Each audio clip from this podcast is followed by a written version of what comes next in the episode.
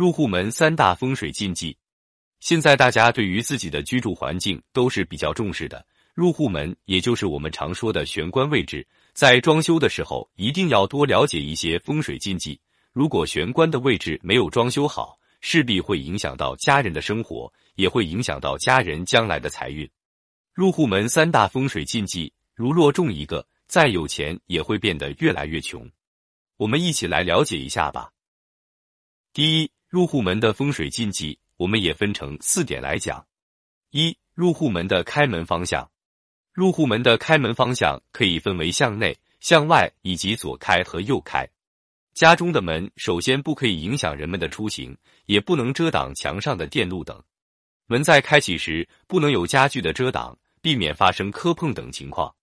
一般来说，门向外开的话，风水会更好一些。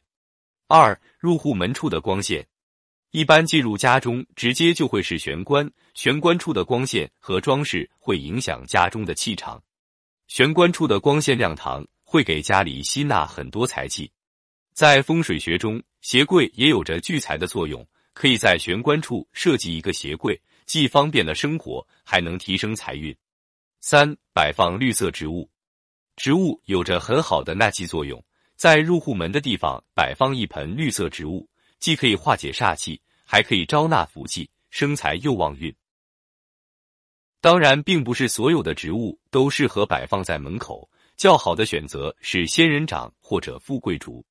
四入户门的颜色选择，家里入户门的颜色讲究与房主的五行相搭配。五行喜金的可以选择金色、黄色、褐色的门；五行喜木的可以选择褐色、灰色的门；五行喜水的可以选择灰色、金色、银色的门；五行喜火的可以选择红色、金色、银色的门；五行喜土的可以选择灰色、黄色的大门。第二，家庭装修风水禁忌有哪四点呢？一起来看看：一、客厅不。